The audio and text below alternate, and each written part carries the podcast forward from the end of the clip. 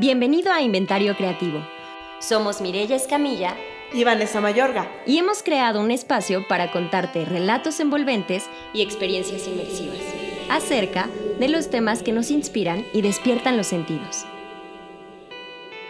Un podcast poco convencional hecho por creativas para creativos.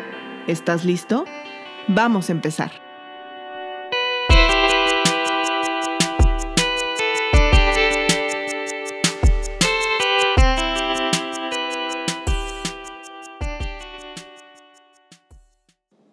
Tres, dos, uno, acción. acción.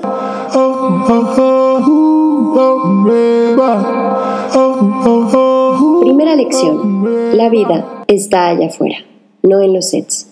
Hay numerosas cosas que se pueden estar contando y no tienen nada que ver con estar al otro lado del mundo, y tampoco encerrado en una locación. Nos hace falta salir y observar lo que sucede en la esquina, al vecino y en la fuga de agua de nuestra cocina. Ahí están las historias.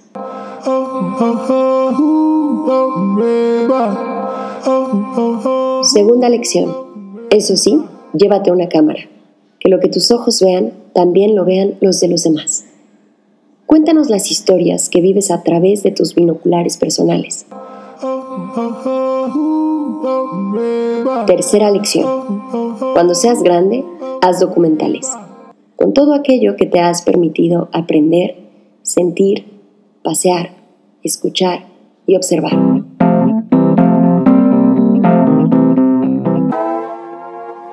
Trejo es un carrete de anécdotas, personas y lugares. No sabemos desde cuándo la cámara comenzó a traducir su mirada, pero sabemos con claridad que su óptica la ha combinado con humor, sensibilidad, detallado. Mm, aquí subiremos dos rayitas, trabajo de noche y pasión, o lo que él llama hacer cosas. ¿Estás listo para escuchar lo humano?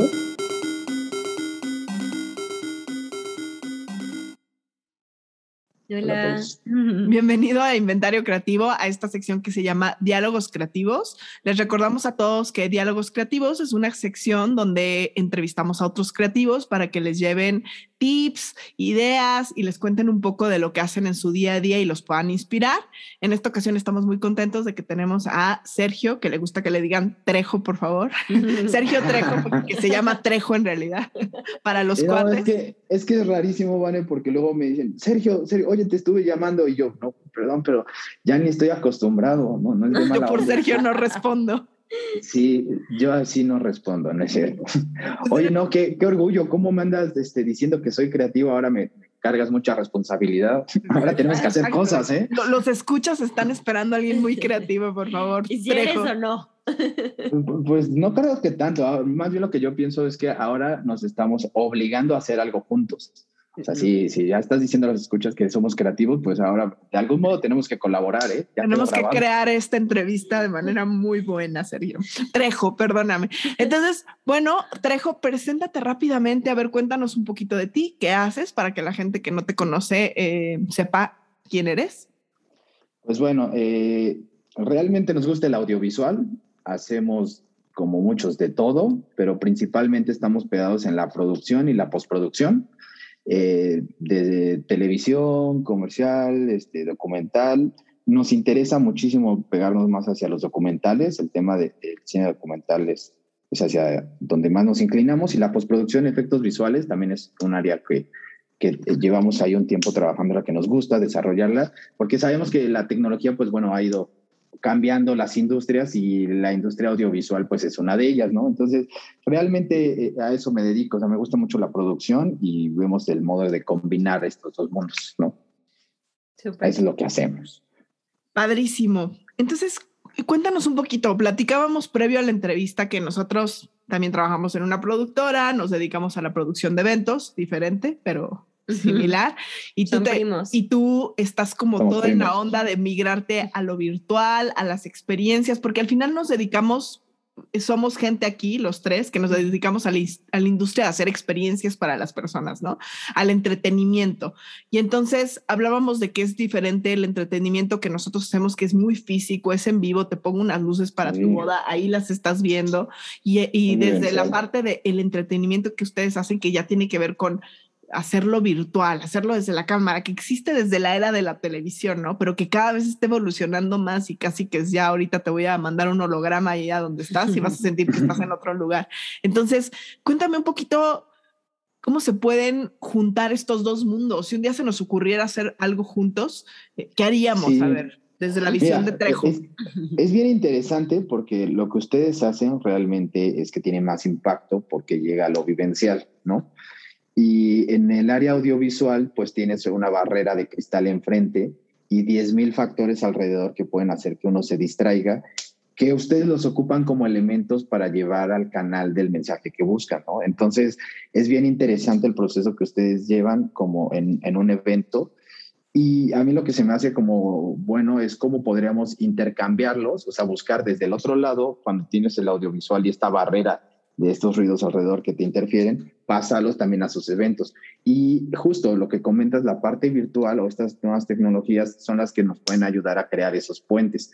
No es que no exista, es que más bien nosotros no lo hemos hecho, ¿no? O sea, es, tema de que estudiemos y apliquemos otra, a otras áreas. Pero, por ejemplo, en China hay conciertos, para empezar ya hay, hay una agrupación virtual, no sé, no recuerdo el nombre, este, les mando o sea, por un grupo musical virtual, o sea, que se junta uno en su casa y el otro en su otra casa y así. No, no, no, no, no. Son cinco chavas que no existen. Ah. Que, son, que son como si fueran eh, eh, de, de SketchUp, son, son este, personajes 3D, pero que ya se presentaron en un estadio con personas reales. Como, como hologramas o como. Sí, sí, sí tienes hologramas y tienes eh, ante la cámara, tú ves a, los personajes, ¿no? Y otro de los eventos que han tenido, por ejemplo, me parece en un, en un estadio de béisbol, metieron un dragón. Entonces, los camarógrafos en el estadio hacían movimientos y seguían a un dragón virtual. La gente en el estadio no veía al dragón, pero veía las pantallas en el estadio con el sonido, o sea, la experiencia del dragón volando, esta idea de que va pasando frente de Tri a un lado y demás, más esa imagen, pues entonces ya creas otro tipo de ambientes, ¿no? Y es este tipo de puentes de los que hablo que podríamos como trabajar y, ver dónde podríamos jugar, porque está bien interesante, hay muchísimas cosas que se pueden hacer, el tema de la fotogrametría también con cómo con un dron puedes eh, volar en una superficie, escanearla, y luego esa superficie recrearla en otro lugar.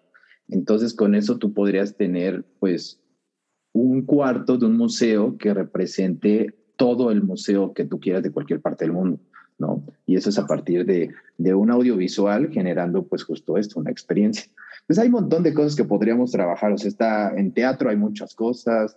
Este, no, no todo se centra como al cine y la tele, sino conferencias, ¿no? Todas estas conferencias de TED. O sea, la realidad aumentada nos abre un panorama amplísimo donde podemos manejar datos duros con gráficas y estadísticas que a las personas se les hace este, no solamente más llamativo, no solamente más didáctico, sino que el mensaje también llega más preciso, ¿no? Entonces ayuda a todo. es, es padrísimo. Me gusta. Oye, y es bien interesante todo esto que estás diciendo porque me lleva a la siguiente pregunta. Al final del día, eh, todo esto de lo virtual explotó en temporada de pandemia. O sea, yo creo que para toda la gente que se dedica a la parte virtual fue una gran época, pero al final también, como platicábamos hace rato, los que estamos en el área de entretenimiento la vivimos pesada, ¿no? O sea, esto fue un reto, por supuesto que va a traer muchas cosas positivas, pero quisiera saber tú como Sergio Trejo, ¿qué viviste esta pandemia? O sea, ¿qué adversidades viviste? Y em, cómo fue esta temporada para el mundo del entretenimiento? ¿Cómo, ¿Cómo tomaste tú tu proceso creativo para sacarlo en esta temporada? Eh, está interesante porque yo siento, o sea, es una época que no ha terminado, que no sabemos cuánto, cuánto va a durar y hay que estar como, a mí me gusta estar en la idea de que todo el tiempo va cambiando, ¿no? Entonces, eh, lo primero que yo quisiera como destacar es que la pandemia al área audiovisual pues nos mostró que no estábamos preparados en muchas, eh, en muchos temas profesionales, ¿no? O sea, teníamos a un grupo de personas muy grande de la industria del cine que trabajan sin seguro y que en esta, eh, o sea, en una contingencia o, o, más bien en una emergencia de salud, pues es bien importante que tienes al 80% de tu equipo sin seguro y con un riesgo muy fuerte, ¿no? Aparte de que las producciones normalmente se acostumbraban a hacer de muchas personas. O sea, tú llegabas, cerras una calle, metías un tráiler, una grúa, cuatro operadores de grúa y los de la fuente, y, y, de pronto pues tienes que trabajar con crews muy reducidos.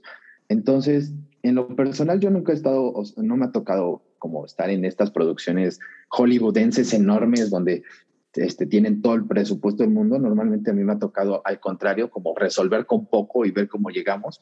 Entonces, siendo de este grupo de, de, de producción guerrilla, pues la verdad no se nos hizo difícil porque ya estábamos acostumbrados a trabajar con, de ese modo, ¿no? Con okay. que pocas personas hagan mucho.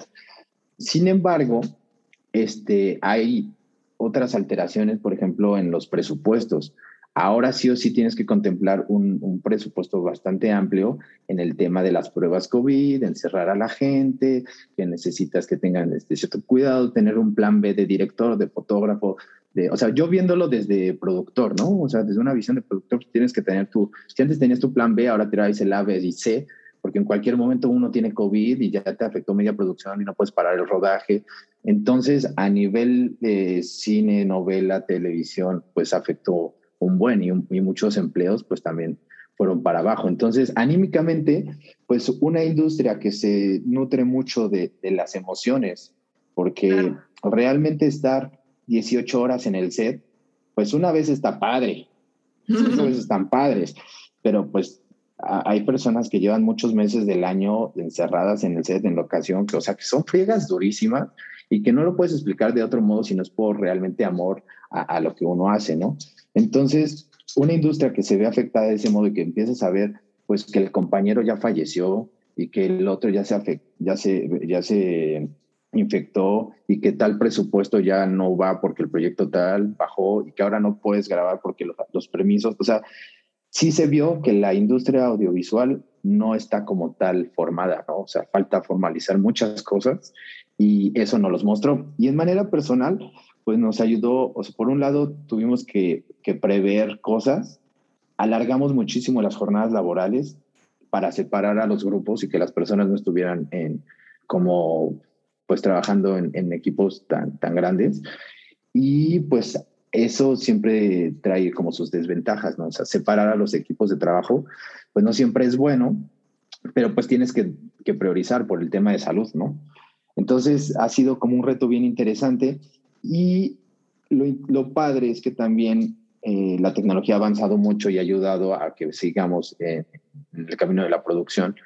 Y si esta pandemia hubiera sido seguramente unos 20 años antes, las afectaciones hubieran estado muy, muy, muy distintas porque la, también la industria ha crecido mucho. O sea, ya YouTube abrió el panorama para que muchas personas produjeran y poco a poco se ven productos de mejor calidad, estas ideas de film en latino, Amazon, Vimeo, o sea, ya hay muchas ventanas, ya hay más gente haciendo cosas con tecnología más barata, entonces, pues yo estoy a favor de que se hagan cosas, ¿no? Y si antes necesitabas un millón y hoy te obligan a hacerlo con 500, pero pues aún así está sacando cosas. Entonces también es como de aplaudir a mucha gente que dentro de la pandemia pudieron lograr sacar películas, sacar obras, sacar este, piezas, eh, publicar libros, hacer cuadros, o sea, eh, eh, no solamente en la materia audiovisual, sino toda la industria se vio afectada, pero el entretenimiento se mostró que no estamos preparados, o sea, la gente no tenemos ahorros,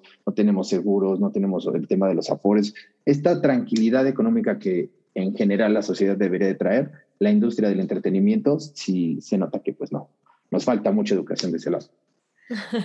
Totalmente, sí, fue, fue una época financieramente complicada y yo creo que como, como empresas de entretenimiento, digo, nosotros que estamos en la parte de producción, sí nos mostró una gran cantidad de deficiencias con las que trabajamos, porque digo, no, no conozco tanto cómo funciona la industria audiovisual, pero la industria de eventos es una industria que es relativamente noble, no tienes tantas cuentas sin pagar, la novia te paga antes porque pues, quiere su boda montada, entonces... Eh, eh, hay, hay, muchos temas que, digamos, en liquidez y todo no son tanto problema en la parte de, de la industria eh, pues de bodas, así al menos lo percibo y eso hace que quizá no hayamos sido tan disciplinados, ¿no? Que es mucho a lo que a lo que hablas tú, estamos muy acostumbrados a resolver más gente está bien, más gente, eh, más poquitos, órale, tráete más poquitos, cómpralos, véndelos, tráetelos, se te olvidaron de la bodega, ves 100 veces a la bodega por ello, ¿no? Y optimizar no era nuestro fuerte y estoy escuchando que pues también no era el de la industria del entretenimiento audiovisual y entonces hoy estamos aprendiendo todos a optimizar, que es un reto que no traíamos, bueno, pero ni por la mira, ¿no? Y qué padre saber que ustedes como productora ya lo vivían pero definitivamente tenemos que seguir aprendiendo cómo vamos a ser ahora más eficientes en lo que hacemos. Sí, e, y e, es extraño. Mira, personalmente me, me, pasó algo gracioso porque a mí siempre me ha gustado la idea de poder producir con lo que tienes, ¿no? Entonces hace mucho hice un documental con celular y traía la idea de, de grabar videoclips con celular y hacer cositas.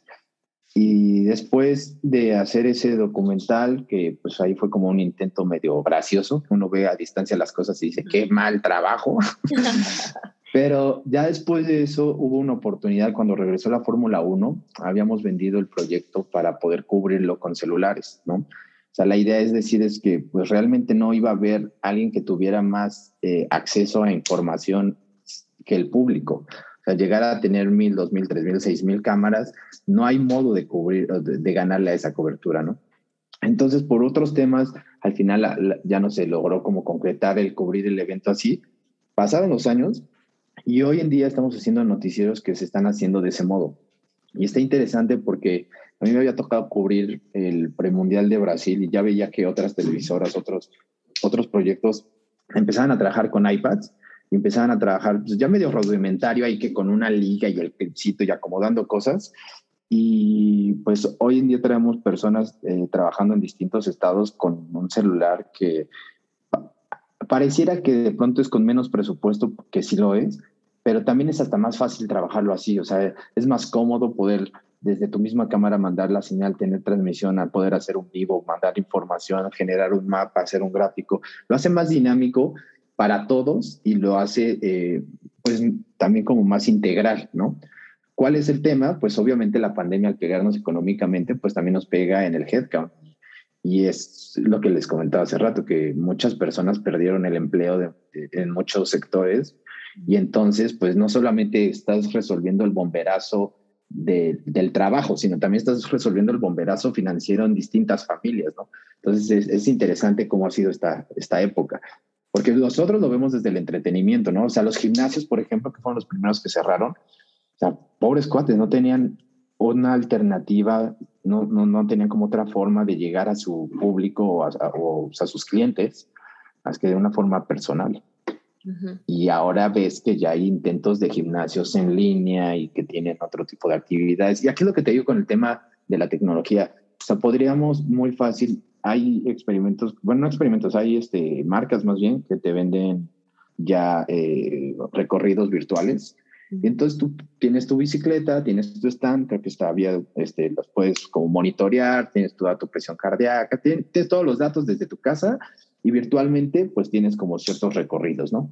Que también existe esta otra cosa que el contacto humano es muy importante, ¿no? Realmente. Y, sí, ah, hubo muchísimas empresas que se reinventaron. O sea, por ahí hay una empresa de, justo de bicicletas estáticas que sacó como su línea de bicicletas, tú la comprabas, te la llevabas a tu casa, traía pantalla y entonces las clases te las daban de manera remota. Y creo que ellos sí encontraron el punto así perfecto financiero porque dijeron, híjole, vamos a dejar de rentar, o sea, es una empresa grande que rentaba muchísimas locaciones y dijeron, no, lo que nos vamos a ahorrar, mándate a hacer todas las bicicletas de la vida, véndeselas los instructores, la clase la grabas. Perfecto. Para Dark Kitchen, por ejemplo, ¿no? Es un, mercado bien interesante porque, o sea, esta idea que yo creo que es muy americana de tener tu restaurante enorme con 7 mil meseros y, y, un bufete enorme y la carta con 15 mil productos y eso, a pasar a que la gente está creando sus dark kitchen, donde igual su modelo financiero puede ayudar incluso a que, que puedas eh, mejorar en el pago de impuestos, porque no tienes que pagar otro tipo de cosas, pero pues ya tienes negocios de personas que desde su casa pueden hacer hamburguesas y tener éxito de la manera local, ¿no? Que era lo que te comentaba, o sea, ver cómo se fortalece esa parte con la virtualidad, pues puedes hacer mil cosas. Hacen pedidos por aplicaciones y ya tienes comunidades que te venden la comida que tú quieras, ¿eh? Y, no puede, y el restaurante vas y no existe. De hecho, aquí por mi casa hay una derrame que está buenísimo, de hecho. está padrísimo, sí. Y la verdad que pues nos volvimos un, un, consumidor muy de casa y como tú dices, no nos va a seguir faltando el factor humano y como bien dices, es una época que no ha acabado y vamos a seguir viendo que va, pero... Interesante. Pero interesante, hay patrones que van, van a haber cambiado.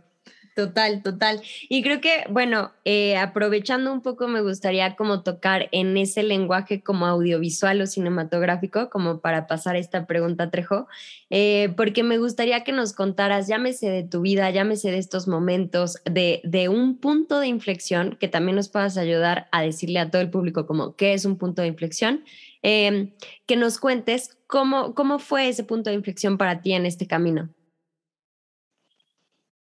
Mm, yo creo que eh, el año pasado, bueno, como en, cerrando el 2019 traíamos varios proyectos y empezando el 2020, pues varios se fueron para abajo, como, como muchos. Y entonces, eh, después tuvimos, familiarmente tuvimos ahí unos temas de COVID y financieramente, pues nos afectó, ¿no? Entonces, entrar en una dinámica de hiperacelerado, consiguiendo proyectos para, es lo que les decía, o sea, disparar al cielo a ver de dónde salen, porque hay mil formas. Y, y eso hizo que, este, que sí entrábamos a muchos proyectos, pero de pronto se hicieran algunos. Y este punto de inflexión donde dices, órale, está padre, se, está, se aprobó, pero, pero hubiera estado padre hace tres meses, porque ahorita traemos tres o cuatro, ¿no? y, y, dentro de eso, pues también entran en riesgo, ¿no? Y entras en una dinámica donde, pues estás tan ocupado, o sea, realmente que no, por un lado, pierdes ciertas nociones del tiempo y por otro lado, ciertas nociones de foco. Y yo creo que ese es un punto súper este, grave que nos está pasando, o sea, aunado al tema de la, de la pandemia, es que sí se está buscando vivir todo muy rápido, ¿no? O sea, no solamente, antes traíamos la idea de querer obtener resultados rápidos, ¿no? Desde el gimnasio hasta el ahorro, ¿no? Desde una relación hasta una producción. Así, estás hablando del primer borrador y ya quieres que Netflix te contrate. O sea, todo se buscaba muy de inmediato, pero yo creo que con la pandemia, sí, al estar encerrados, pues muchas personas o, si, o alargaron sus estadías o las acortaron. Y las jornadas laborales también se modificaron. Entonces entramos todos en un, en un ritmo como muy acelerado, muy acelerado, muy acelerado. Y creo que justo, o sea, este punto de inflexión donde de pronto sí pueden estar las cosas muy bien, pero de pronto, pero tal vez son muchas y muy rápido. Y no porque estén así quiere decir que sea lo mejor, ¿no? O sea, a veces en lo personal a mí la pandemia me, me, enseñó o me está enseñando que pues sí la, la calma, ¿no? O sea, la, la tranquilidad para, para tomar con perspectiva las cosas y ver hacia dónde sí pueden funcionar unas y dónde no pueden funcionar otras. Y si lo vemos así como una curva, ¿no? Y como en algún punto donde uno va trabajando y desarrollando cositas, va planeando, va juntándose, con, vas haciendo como este, alianzas, ¿no? Vas haciendo equipos, vas fortaleciéndote y vas creando proyectos o, o, o en este caso hasta pueden ser historias, ¿no? Vas generando desde un guion o hasta un producto y hay un punto donde ya crees que le estás logrando, pero cuando vueltas para atrás, pues tal vez se han arrastrado muchos otros pendientes, ¿no?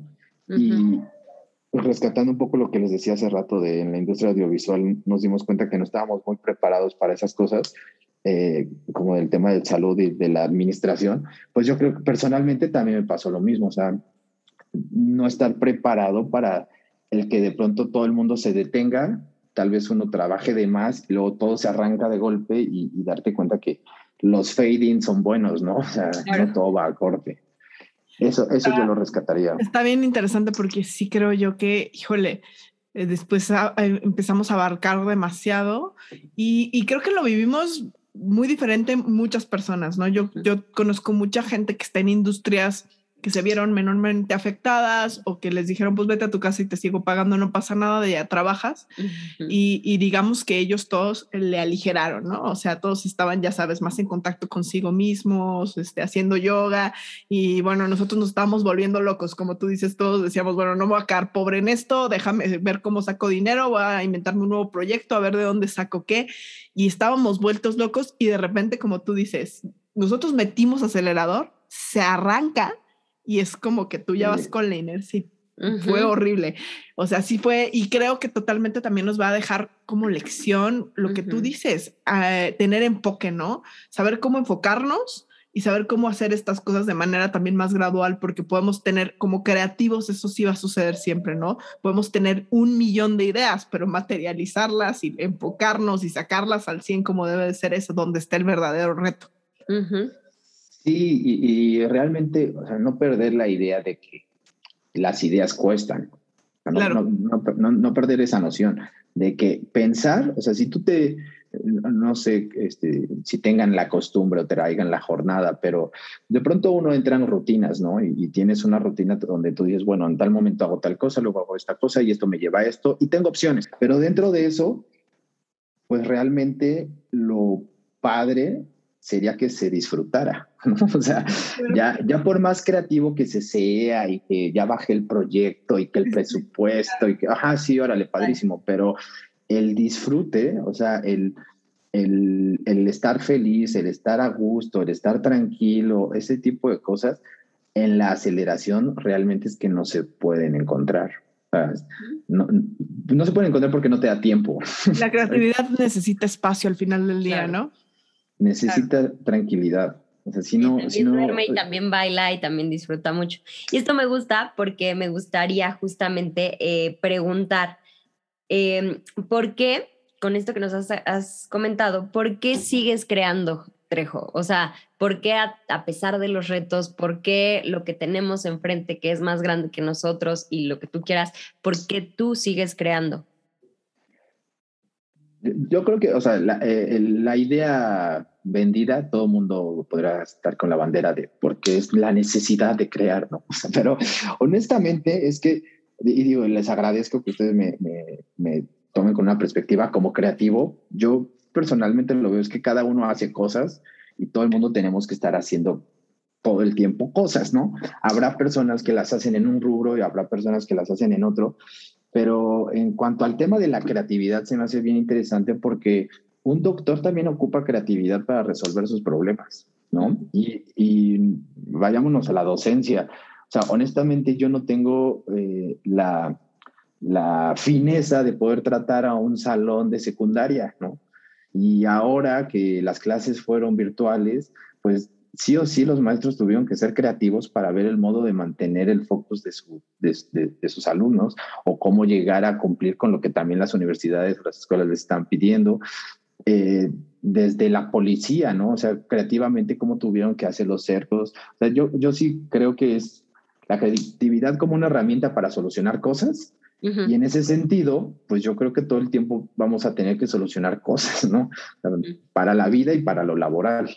Sí, porque eh, a veces tendemos a ver la creatividad o, la parte artística de una persona como cosas como muy, pues justo, ¿no? Muy románticas y tienen sentidos muy prácticos también, ¿no? o sea, al final, eh, tal cual creatividad es poder resolver un problema de diferentes maneras. Entonces me gusta, me gusta mucho esta respuesta. Oye, y cuéntame eh, una historia de tu vida profesional en donde te dijeron que no, tú querías un sí y cómo lo conseguiste. Híjole, hay muchas formas de conseguir los sí, ¿no? A ver, a ver, cuéntanos, inspíranos.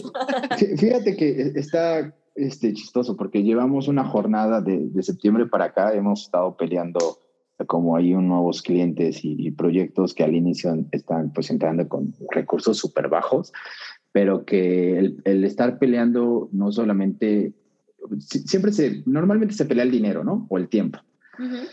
Pero de, manera creativa, lo que yo he estado peleando últimamente en estos proyectos es que hagamos lo mismo en menos tiempo para poder tener una mayor ganancia. Y, esas han sido como estas batallas que hemos traído últimamente, el que una producción que se hacía cuatro grabaciones en, en una semana, pues nosotros las, las, fuéramos reduciendo y pues no es como que me hayan dicho que sí, sino poco a poco hicimos que las cosas pudieran ayudar a que salieran y se está mostrando, o sea, sí se está logrando que eh, en, en, este tipo de producciones que se hacían durante cuatro por semana, nosotros las terminamos en un mes. Entonces así lo haces más eficiente y pues generas teniendo mayores ganancias, ¿no? Esa es como, como una de las opciones y eso pasa muchísimo. O sea, es lo mismo que, que terminas como reduciendo gastos. Y el otro tema es que la verdad uno siempre debería de escribir en lo audiovisual sobre las cosas que tiene. O sea, creativamente uno se vuelve loco y piensa, va a entrar una neurona y va a explotar y se sube a un Ferrari y pasa por la luna, está chido. Pero la pregunta sería, ¿tienes un Ferrari? No, no tengo un Ferrari. Tengo un Jetta. Ah, bueno, pues no le pongas Ferrari, ponle Jetta y ya, una cosa solucionada, ¿no? Entonces, la, la creatividad sí de pronto te lleva a la luna, pero también la creatividad te ayuda a resolver tus proyectos de una forma en que tampoco los desperdicies y, oye, pues yo quería hacer un recorrido por la Quinta Avenida y terminé este, caminando en un callejón atrás del de, de Zócalo, pues no, no es lo mismo, ¿no? Pero sí, este, de forma creativa, cómo puedes vestir cosas, cómo las puedes ajustar. Y yo creo que esa es la clave, realmente, ser, saber adaptarnos. Claro. nos tenemos que adaptar a una nueva forma de un nuevo modelo de negocio, nos tenemos que adaptar a una nueva forma de escribir, los contenidos que más, poco a poco se ven más en celulares, toda esta guerra que traen contra los contenidos verticales. Entonces, es, es un tema nada más de adaptarnos como las demás industrias. O sea, la verdad no es que seamos especiales en el audiovisual o en la creatividad o en las artes, pero realmente es que todos se adaptan, solo que nosotros hacemos más ruido. Yo lo veo así, ¿no? O sea, a, a nosotros nos quejamos un poco más porque lo, lo notamos de una forma tal vez este, más presencial, pero pues sí, todo el mundo ha tenido que ser más creativo y ha tenido que adaptarse en todos los rubros. Oye, cuéntame, a ver, hemos hablado de muchas cosas que seguramente normalmente eh, tienes la oportunidad de hablar, pero ¿hay algo que siempre has querido compartir, pero normalmente no te lo preguntan? O sea, algo como esto yo siempre lo he querido decir, pero nadie me lo pregunta.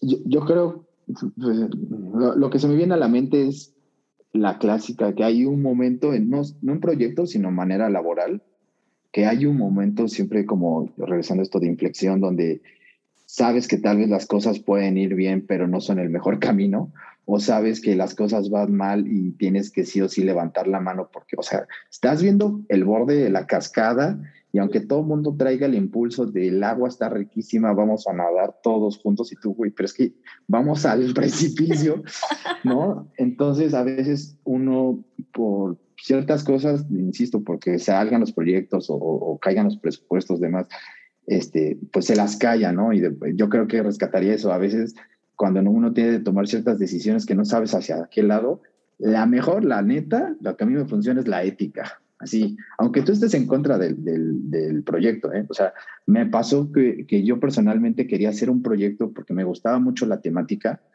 pero las personas que estaban involucradas no eran como las mejores con el proyecto, con mis ideales, entonces fue como, pero es una buena oportunidad, por ahí hay crecimientos, mm. ¿sabes? Tienes la parte donde de ese lado podemos desarrollar otras cosas, pero la parte personal es que también sabes que no va por ahí, hay otros modos, tal vez, no, entonces sí, no, no, no te termina de convencer. Y entonces este, la, la ética nunca falla, así esa, aunque te duela, aunque dejes decir cosas, pero esa te ayuda a tomar decisiones. Me encanta. Super, me encanta la respuesta. respuesta. Nosotros tenemos en, en, la productora donde trabajamos un código de honor uh -huh. y siempre decimos que pues en la tensión, o sea, esto lo sacamos de un libro, cuando hay mucha tensión en el trabajo, eso al final somos humanos y eso puede hacer que nos salgamos de la línea de lo que creemos y lo que, lo que consideramos como correcto de manera muy sencilla, pero si tenemos una guía, o sea, si tenemos, decimos, esto es importante para nosotros, que en nuestro caso es ese código de honor, es mucho más sencillo tomar decisiones, ¿no? Y entonces sí, ya sabes cuál es la decisión. Y, y, me lleva también al punto de la reflexión que haces, porque al final del día, sí, nosotros con, con mis socios siempre lo decimos, una sociedad es casi casi un matrimonio. O sea, de verdad, te, te, juntas con alguien de socio y te estás juntando con sus valores, con sus ideales, vas a convivir 24/7, vas a convivir a veces más con tu socio que con tu familia. Entonces, creo que tener una alineación eh, similar en valores va a ser súper, súper importante. Sí, aparte, el seleccionar a los socios es una carrera que nunca acaba porque, eh, o sea, entendiendo que uno cambia, y entendiendo que los gustos y los ideales de uno pues cambian porque las épocas cambian y las necesidades este, te, obligan a ello, pues ¿por qué no entender que los socios también, no? Y en, el año cero, pues todos estamos enamorados de un ideal, pero en el año tres el ideal ya tiene una figura, una forma, una estructura y camina de un modo. Y en el año seis ya no camina, ya corre, pero a lo mejor necesita aditamentos y esos aditamentos es muy posible que tú no estés. Entonces, ya hay como una vorágine de situaciones que la decisión es si te vas por la ética, aunque te duelan, después dices, bueno, no hay bronca, ¿no? No te arrepientes, que eso es como el, el seguir haciendo. Pero yo lo veo así, o sea, nunca es el proyecto de tu vida, no hay proyecto que valga la pena un desgaste físico, porque personalmente yo era muy así clavado de, ah, 32 y hasta que salga y, venga y todos podemos y para arriba y a la.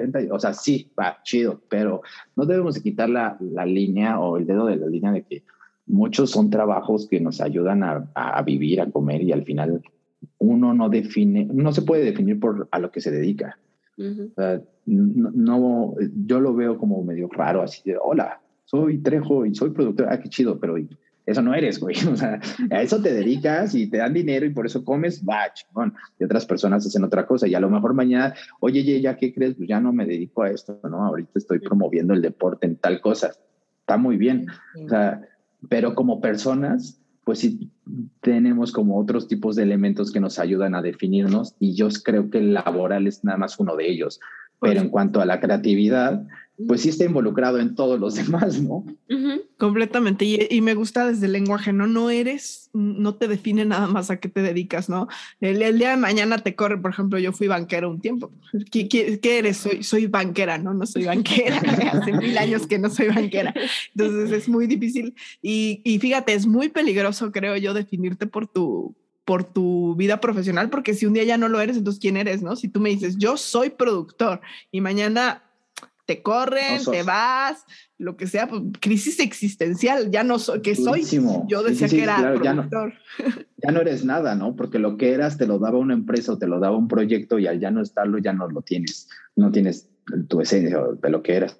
Y sí, es peligrosísimo. Completamente. Y es una temporada, sí me gustaría hacer como énfasis porque creo que hiciste una gran reflexión, porque es una temporada en la que si tu sentido de, de, de ser era eh, la, parte laboral, híjole, yo creo que todos nos metió la vapuleada existencial porque eh, la gran mayoría de los que estamos en la parte entretenimiento, creatividad, etcétera, pues eh, ¿Qué, soy yo? Yo soy una productora de eventos, pero de repente no haces un solo evento, haces cero, estás cerrado, no puedes. Es más, lo que haces es ilegal. Entonces sí, sí, es como, oh, oh, my God, pero eso, soy yo.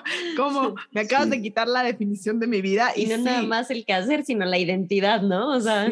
Y, si, y creo que tienes que tener esa flexibilidad para decir, yo soy muchas cosas y qué más voy a hacer con lo que yo soy, ¿no? Ahorita no puedo hacer eventos, ok, no puedo hacer eventos, pero puedo hacer un podcast y esto nos trae a esta entrevista. Está grandioso. Oye, y hablando de todo esto, y creo que esta pregunta no me gustaría hacértela a ti, me gustaría hacérsela a Mirella, me gustaría responderla yo para que la gente que nos escucha pues tengo una noción, ¿no? De a dónde ir con todos estos cambios que está viendo, ¿no? Y para mí la pregunta sería, ¿Cómo has capitalizado tu Trejo la creatividad en esta temporada adversa? ¿Cómo le has hecho para generar? ¿Cómo capitalizamos todo esto que está pasando en lugar de verlo como una pérdida directa a nuestros bolsillos?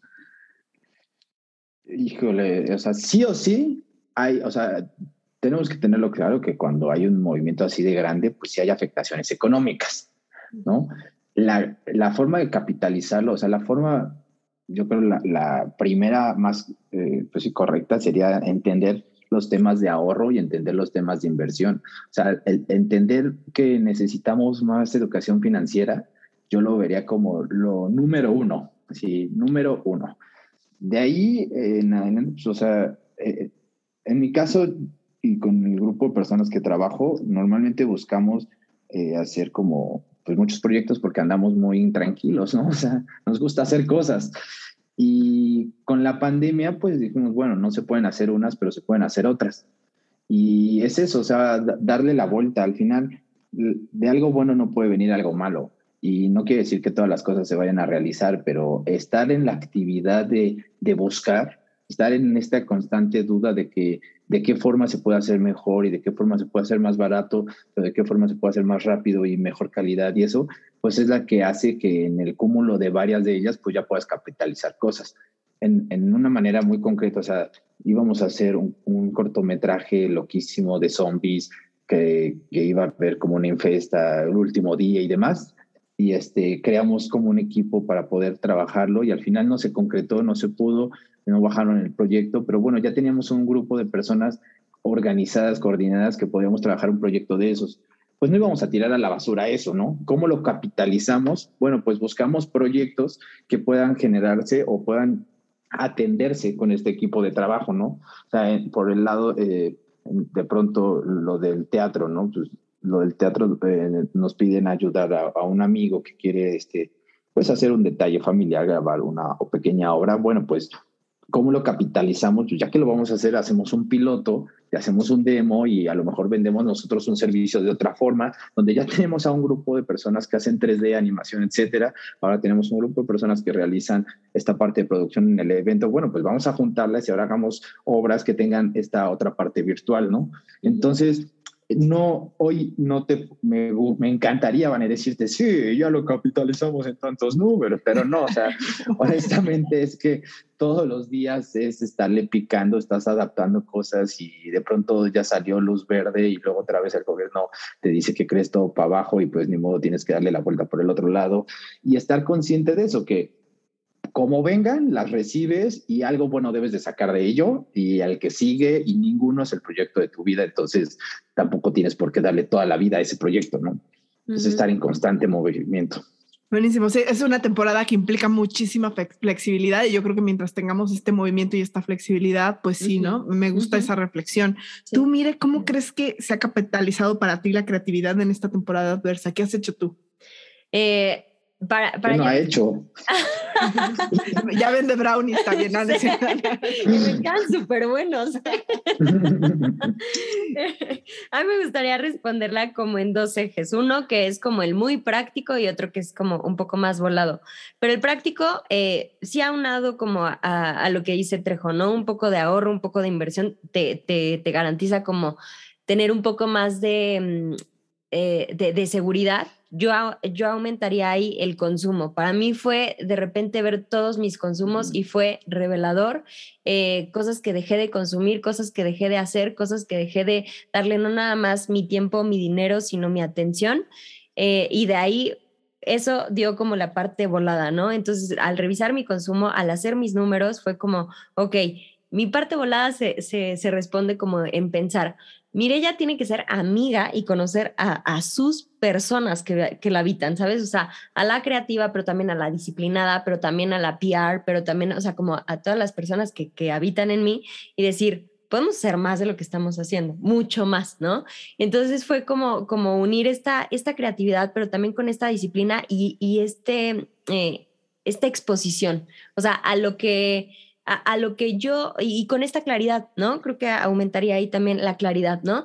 Me quiero dedicar a esto, a mí me mueve esto, eh, a mí me hace clic esto, y de verdad que parece que tienes la fórmula y entonces la poción mágica aparece, porque entonces de verdad que llegan colaboraciones, llegan amigos, llega alguien que necesita algo, llega, entonces fue como estoy haciendo mi trabajo bien, estoy vislumbrando estas cosas que en, por ejemplo, aquí en Magasta que teníamos como un fijo, pero entonces también con quién más colaboro y quién más necesita de lo que yo tengo claro. No todos deben de tener claro como las mismas cosas, pero si yo tengo claro hoy esto, entonces yo le sirvo a alguien para llámese para un storytelling o para una experiencia o para un tal. Entonces fue como, podemos hacer más cosas aún cuando seguimos haciendo esto fijo, ¿no? Claro. Esa fue como la forma. Me, me encanta porque está, interesante, mire, que, que, te dice que en ella habitan muchas personas. Entonces, pienso en inventario creativo y de verdad, si nos escuchas, Trejo, este, ahí te vas a dar cuenta que, mire, sí habitan muchas personas. cada, cada, cada, capítulo nuevo es una persona nueva que habita en ella. Sí, sí, ya la, la conozco un poquito. Pero eso es increíble. No, y, y aparte, algo que, que está padrísimo es esta, siempre ha existido, bueno, se ha dicho mucho esta idea de ponerse en los zapatos de otro, pero ahorita lo que Mire nos comparte, o sea, uno se debe poner también los zapatos de uno en diferentes eh, situaciones, ¿no? Porque sí, actuamos muy distinto dependiendo del entorno y una cosa es el laboral y otra cosa es el laboral en pandemia. Claro, no, ¿Sí? es otro mundo. ¿Sí?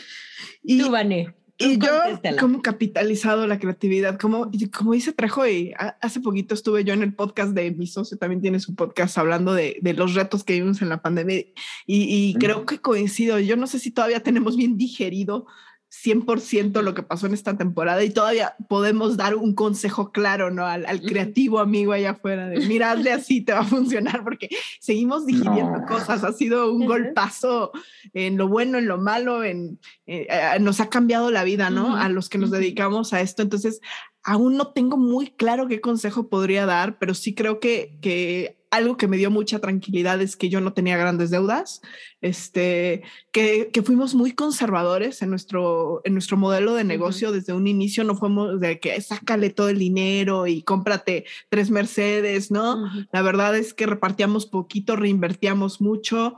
Eh, fue un negocio muy sano en ese sentido, uh -huh. donde nos pegó muchísimo es que teníamos una nómina brutal y pues fue la parte como más dura donde tuvimos que dejar ir mucha gente.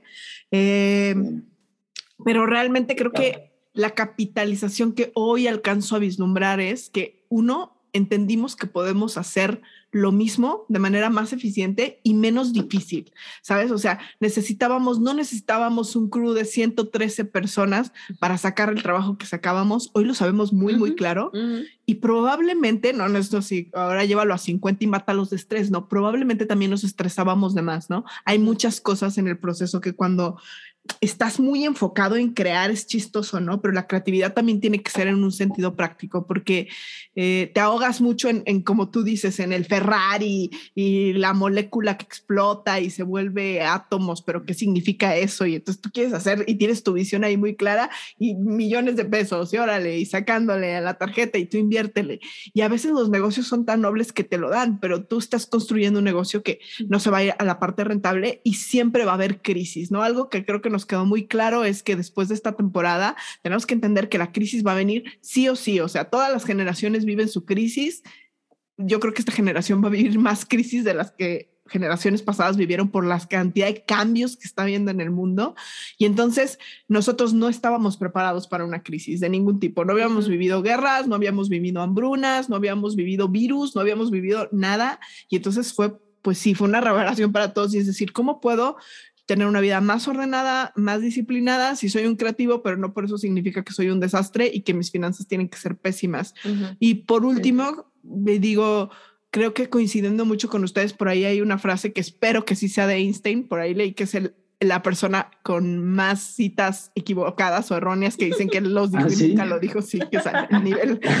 todo, todo mundo le atribuye citas a Einstein que no dijo, espero que esta sí sea. Que, eh, la, que la vida es como andar en bicicleta, ¿no? Que si, si te bajas pierdes el equilibrio. Entonces, la realidad es que había que seguir en acción. Nos podíamos poner a llorar, sí, sí nos podíamos poner a llorar y yo creo que por un tiempo fue válido uh -huh. incluso llorar un poco, pero la única manera de seguir adelante es seguir adelante, ¿sabes? Uh -huh. Entonces te tienes que, te tiró el caballo, te tiró el caballo, te levantas, te subes y le sigues dando y te va a volver a seguir tirando uh -huh. y tú sigues en las mismas, ¿no? Esa sería como mi reflexión de Super. capitalizar. Sí, todo el tiempo van a haber distintos tipos de crisis. Yo me acuerdo cuando fue lo de influenza, que de hecho ahí sí, creo que ya estábamos trabajando ya traíamos uh -huh. un proyecto a un festival. Estábamos emocionadísimos porque era nuestro primer comercial y teníamos presupuesto y teníamos gente y locaciones y todavía éramos estudiantes y era como habíamos conseguido mucho con nada y padrísimo todo, ¿no? Me levanto temprano, así desayuno, voy a salir y lo primero que me dicen, no, todo se cancela porque hay algo que se llama influenza y todo para atrás. Y yo, ¿qué? no, a ver, espérate, ¿no? O sea, eso no estaba planeado, pues no, güey, no, no depende de ti. Entonces, pues fue un poco frustrante en ese entonces porque era como esas primeras experiencias que uno tiene. Y justo, o sea, después pasaron los años, eso fue en Toluca, yo me fui a vivir a la Ciudad de México y fue que llegó Obama. Y entonces fue así como, ¿cómo? O sea, pasa, nunca pasa nada en Toluca. Ya que pasa algo, yo no estoy ahí, ¿no? Entonces, ¿cómo lo resolvemos? Me puse en contacto ahí con unos amigos y se hizo un documental hecho con celular, con la gente que estaba viviéndolo, todo a distancia. Entonces fue como de, mira, una experiencia previa de un par de años, ahora lo aplicamos y lo hacemos así. Luego eso lo transformamos y queríamos cubrir la Fórmula 1, pero ya con el ejercicio del documental anterior, tres años después, pero hacer este todo con celulares, ¿no? Y ya no sé cuánto, que estamos hablando como del 2000, no sé cuándo era el festival, como en 2007, creo, 6, no, 8. como 2008. Uh Ándale, como desde esas épocas que tenemos como esas ideas, bueno, hoy en día estoy trabajando con un equipo de personas que estamos realizando con celulares, ¿no? Entonces, la idea inicial era esa, obviamente no, tampoco es como que todos los días, venga, vamos a ir por él, no, pues las cosas se van transformando y se van adaptando y yo creo que justo la pandemia nos está ayudando a darnos cuenta que es parte de, ¿no? O sea, siempre va a ser así y, también los proyectos o las industrias tienen sus subidas y sus bajadas. Claro. Oye, todo lo que dices me recuerda tanto el discurso que dio Steve Jobs en Stanford, donde decía que en retrospectiva siempre se conectan los puntos, ¿no? Creo que el, el, por ahí dejó su, su, carrera, ya no le interesó seguir estudiando, pero tomó una clase de caligrafía porque se le hacía bonito tomar caligrafía, no sé, o sea, y en ese momento dijo, yo no sé para qué me va a servir esto en la vida, pero bueno, yo quiero tomar caligrafía. Y muchos años después eh, fue lo que hizo que Mac fuera tan distintivo porque tenía sus tipografías y ellos fueron como los que empezaron con todo este tema y no hubiera existido si Steve Jobs no toma eso, ¿no? Y en, en el momento a veces no sabes para qué te va a servir algo, pero todo lo que dices me hace pensar mucho que todo esto que estamos viviendo, o sea, así como hoy te hacen sentido cosas que te sucedieron en el pasado y hoy te sirven, todo esto que estamos viviendo, quizá hoy no somos aptos para decirle a la gente, te va a servir en esto, pero estoy segura que en unos tres años vamos a decirle, me sirvió para esto, ¿no? Y así lo capitalicé. O sea, el que tú capitalices el día a día es que hagas las cosas pues conscientes, que sepas que todo paso que das ahorita tiene un camino más adelante y que a lo mejor si ahorita no le estás poniendo atención a tu contaduría, pues dude, eh, en unos meses vas a traer una bronca y no te aviso que Hacienda te va a tocar en un ratito, ¿no? O que si estuviste con malos tratos con tu gente y que laboralmente no tuviste una buena convivencia, pues lo mismo, ¿no? En poco tiempo tu clima laboral pues va a hacer que tu empresa traiga un tema serio o el trato de clientes, etcétera. Entonces, sí, justo cómo capitalizar la creatividad y cómo creer eh, o pensar que en un futuro esto nos puede ayudar, pues darnos cuenta que lo que hacemos todos los días, este día a día, pues te deja un fruto, ¿no? Más adelante. Me encanta, me encanta. Total. Todas las pequeñas acciones de tu día a día son las que construyen el futuro, ¿no? No es, no es como que llegas a un futuro y lograste una gran empresa o lograste la quiebra. La quiebra se dio con tus pequeñas acciones diarias o la gran empresa se dio con tus pequeñas acciones diarias y el contexto no lo controlas. Así que más vale que tus pequeñas acciones sí. Exacto. Me encanta, Sergio. Trejo, Trejo, perdóname. A ver, ¿qué más? Ajá, estamos casi, casi por terminar y quiero hacerte una de las preguntas que para a mí son, es mi favorita más bien, eh, has de saber que a los escuchas les llamamos humanos porque prácticamente eh, eso somos, ¿no? Eh, y justamente la pregunta va por ahí, me gustaría que nos respondieras a ti, Trejo, ¿qué te hace humano? O sea, llega hoy un alien y te pregunta qué, qué te hace humano. Bueno, qué, buena pregunta. a, todos nos aplica y, te agarra en el glitch. o sea, espérate, sí, sí somos humanos, pero pues no es como que... Te hace humano. Sí, no es como que hoy me desperté y dije, estoy seguro que esto es lo que me hace humano, no, no, lo piensas mucho. Yo, yo creo que tiene que ver con el tema de que, o sea, sí, obviamente todo mundo tenemos errores y, caer en la frase de soy humano y me equivoco es más que aburrida y tediosa, es más bien como el que tenemos la capacidad de, convertir una mala experiencia o, un, o, una mala vivencia en, en una herramienta para poder este, no evadirla, sino aprender de ella y poder eh, en un futuro desarrollarse mejor. O sea, yo creo que esa es una capacidad del hombre que puede tener, del humano, que puede tener como esta, pues sí, ese análisis, decir, oye, tuve una mala experiencia, en este caso puede ser pandemia, puede ser que fallece alguien, puede ser que tu empresa se cae, puede ser, o sea, esa capacidad de, todo malo darle, no darle, verle la cara buena, sino convertirlo en que te pueda servir de algo, ¿no? Creo que eso podría ser lo de qué me hace humano. Ahora, que lo lleve a la práctica y me salga es otra cosa. O sea, sí, sí, sí, ¿no? Es la verdad que, que la capacidad de transformación del humano es increíble y a la vez, como dices, no siempre está en nuestro control, ¿no? Creemos que también tenemos mucho control sobre nosotros mismos y luego no tanto. Mm, sí, honestamente. Yo tengo una frase que, que, me gustaría cerrarlo con esto, estaría padre. Bueno, es como más bien una forma de, de ver las cosas, uh -huh. que yo creo que uno ya no puede hacer nada, o sea, suena fatalista, pero ya no puedes hacer nada para ti. O sea, honestamente es que tú no controlas cómo fluye tu sangre, cómo va el cabello, lo de la energía que necesitan los ojos para abrir el iris. O sea, esas cosas naturales tú no, tú no las diriges, ¿no? O sea, ya suceden de manera natural. Y en ese sentido, tú ya no puedes hacer nada por ti. Lo único que puedes hacer es por el tercero, ¿no? Y, Qué bonito. y todo lo que hagas es por el tercero, porque lo tuyo ya está dado. Y yeah. al mismo tiempo hay otra idea que es que no hay músculo más fuerte que el tercero. O sea, si, y, y, también suena de pronto hasta un poco capitalista, pero mm, si otra persona lo hace, es menos desgastante para ti, porque pues no es tu músculo, ¿no? Entonces, si juntas estas dos ideas, pues es un poco de todo lo que hagas, pues terminas haciéndolo por el tercero y ese beneficio en algún momento te, llega rebotando a ti, entendiendo que la forma más inteligente, menos dañina para todos es hacer que todo pase en un tercer plano, ¿no? Entonces esa, esa, idea me gusta. Me gusta Está muchísimo esa reflexión, la verdad se me hace bien interesante. Eso sí nunca lo había escuchado. Sí, está padre. Me, me, deja pensando porque todos somos un tercero para sí, todo el mundo, ¿no? Exacto. Es, es, es, una profecía.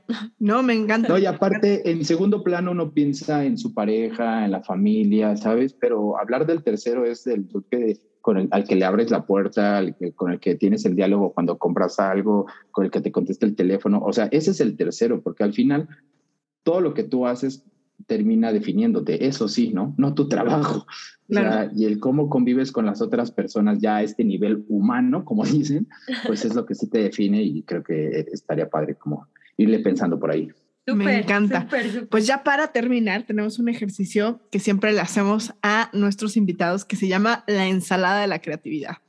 Vámonos. Y te voy a Exacto, exacto, vámonos. Te voy a contar de qué se trata, Trejo. Se supone que tú eres un chef, ¿ok? Quiero que metas en tu mente que tú eres un chef. Y el día de hoy Bien. tu cometido es preparar una ensalada. Tú me has dicho que tú eres editor, has sido animador, has sido, pero el día de hoy eres chef y te toca preparar una ensalada. Yo te voy a decir los ingredientes y tú puedes decidir ponerle un cero a tu, a, de ese ingrediente a tu ensalada, okay. un 1, un 2, un 3, un 4, un 5, depende de qué tanto te guste el ingrediente para tu ensalada. Y esto con el fin de que la ensalada te vuelva más creativo, porque se llama la ensalada de la creatividad. Entonces, si tú crees que este ingrediente te va a volver el mejor creativo cuando te comas tu ensalada, le pones 5 del ingrediente. Si tú crees que este ingrediente de plano no va, le pones 0. ¿Te late? Me late, me late, está buena. Pues así, sin más introducción, vámonos. Soledad. Ay, está, están empezando fuerte, ¿eh? ¿Eres chef? Es que parece que no, pero, pero, híjole, o sea, soy de la, de, del pensamiento de que las ideas no son de uno, pero también estar solo se necesita para pensar. Este, ¿Es del 1 al 5? Del 1 al 5, lo que tú cinco. quieres, del 0 al 5. Sí. Ah, el 0 al 5 entonces son 3. Bien. Miedos. Cero. Ok. Sí, Música. Música, este, sí, o sea, definitivamente cinco. O sea, sí, sí, sí. ¿Meditación? Cinco también. Para mí eh, va con la música. Es meditar mientras escuchas, muy bien. ¿Reflexión? Híjole, mi ensalada va a acabar muy atascada. sí, sí, sí, pues eh, démosle Demos de tres porque a veces uno piensa de más las cosas. Ah, sentimientos. Total cinco, si uno debe sentir lo que hace, sino para qué lo hace. Experiencias nuevas. Cinco. sí, totalmente. Eh, bien, bien. Arte. Híjole, aquí sí, aquí sí tengo un tema. A ver, échale. No, yo, yo creo que no. No voy a echar mucha gente encima, pero es que le doy más importancia a consumir la vida que a consumir otras obras para hacer arte.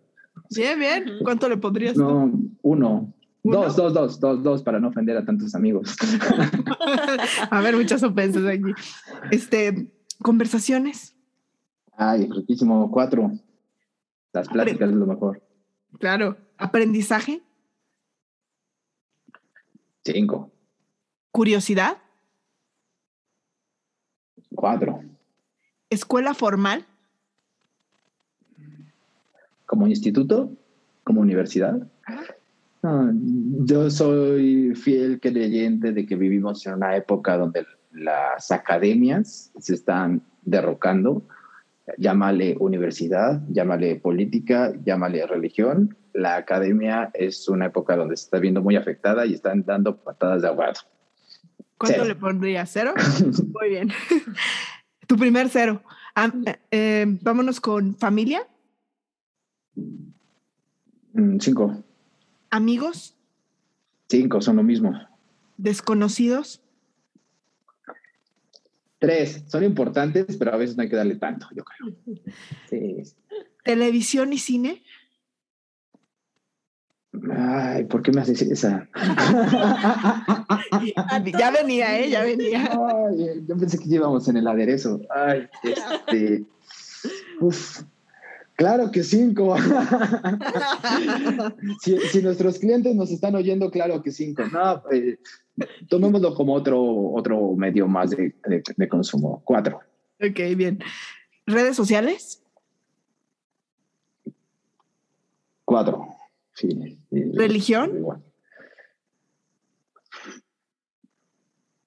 Antes te hubiera dicho que cero, pero ahora creyendo que la religión es importante para muchas personas y de que la ciencia no nos ayuda a aclarar cosas en todo el tiempo, es un buen apoyo para algunas situaciones. Entonces yo, yo creo que tres, no sé si.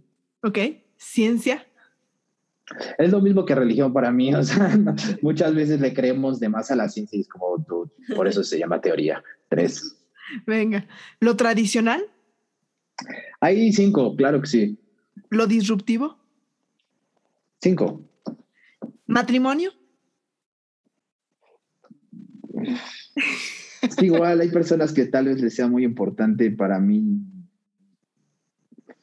bueno, ahorita eh, eh, con mi pareja estamos súper chidos, no es como que quedamos una boda, no sé, cero tal vez. Ok. ¿El qué dirán? Cero. ¿El paso del tiempo? Cinco. Bien importante tener la noción del tiempo. Bien. La muerte. Mm. ¿Y esa es tu última o te vas a ir con otra más pesada? No, ya, ya, con esa terminamos. Híjole, qué ensalada. oye, las ensaladas deben ser livianas, ¿no? ¿eh? Normalmente. Híjole, la muerte, este. Yo creo que cinco. Buenísimo. Oye, pues fue súper enriquecedor. La verdad que por la entrevista los conocemos cañón y por la ensalada de la creatividad los acabamos de conocer. Chin. No, a ver, espérate, ¿cómo iba? no, padrísimo. Te la vamos a pasar, Trejo, para que veas y que tú le vayas midiendo a tu ensalada. Este, la verdad es que yo creo que es un buen reflejo. O sea, nos habla mucho de nosotros. Sí. Está cool. Pues nos encantó tenerte. La verdad fue un honor. Eh, qué gusto. Eh, hablar con alguien que también está en la industria del entretenimiento, que nos des tu visión de lo que se ha hecho eh, desde la parte audiovisual, que también se vio sumamente perjudicada y también que innovó bastante. Y yo creo que va a ser una entrevista muy enriquecedora para la gente que nos escucha. Te agradecemos muchísimo, Trejo, por, por este tiempo que nos dedicaste. Sí, no, al contrario, muchas gracias. Ella, Vane y las que escuchen, pues no, no, se rían de tantas bobadas. No, hombre, no, estuvo buenísimo. Pues mil, mil gracias. Nos estamos despidiendo. ¿Algo más que quieras decir? Nada más, nada más. Bueno, sí, quizás sí algo. Eh, ojalá tengamos oportunidad como de combinar estos dos mundos de los cuales tú, Trejo, traes como todo el background eh, digital y nosotras todo el, el background como de, de, la vivencia, ¿no? Este, porque seguro muchas cosas, ya, ya tuvimos este primer acercamiento con la entrevista, muchas cosas pueden salir cuando dos creativos, tres creativos, cinco, diez se juntan. Sí, invitar también a la gente, digo, la, la idea aquí es como, siempre digo, hacer cosas y nosotros traemos mucho la intención de, de, juntarnos con personas que también tienen la motivación por hacerlas. Entonces, de pronto, hace poquito estamos hablando con un chavo que quería hacer unas fotos de estrellas.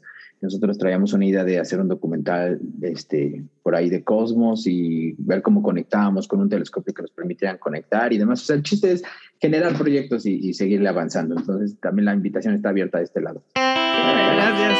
Pues seguramente que esto abrirá muchas puertas para nosotros y para la gente que nos escucha. Así es. Mil gracias. Nos despedimos. Bye. Chao.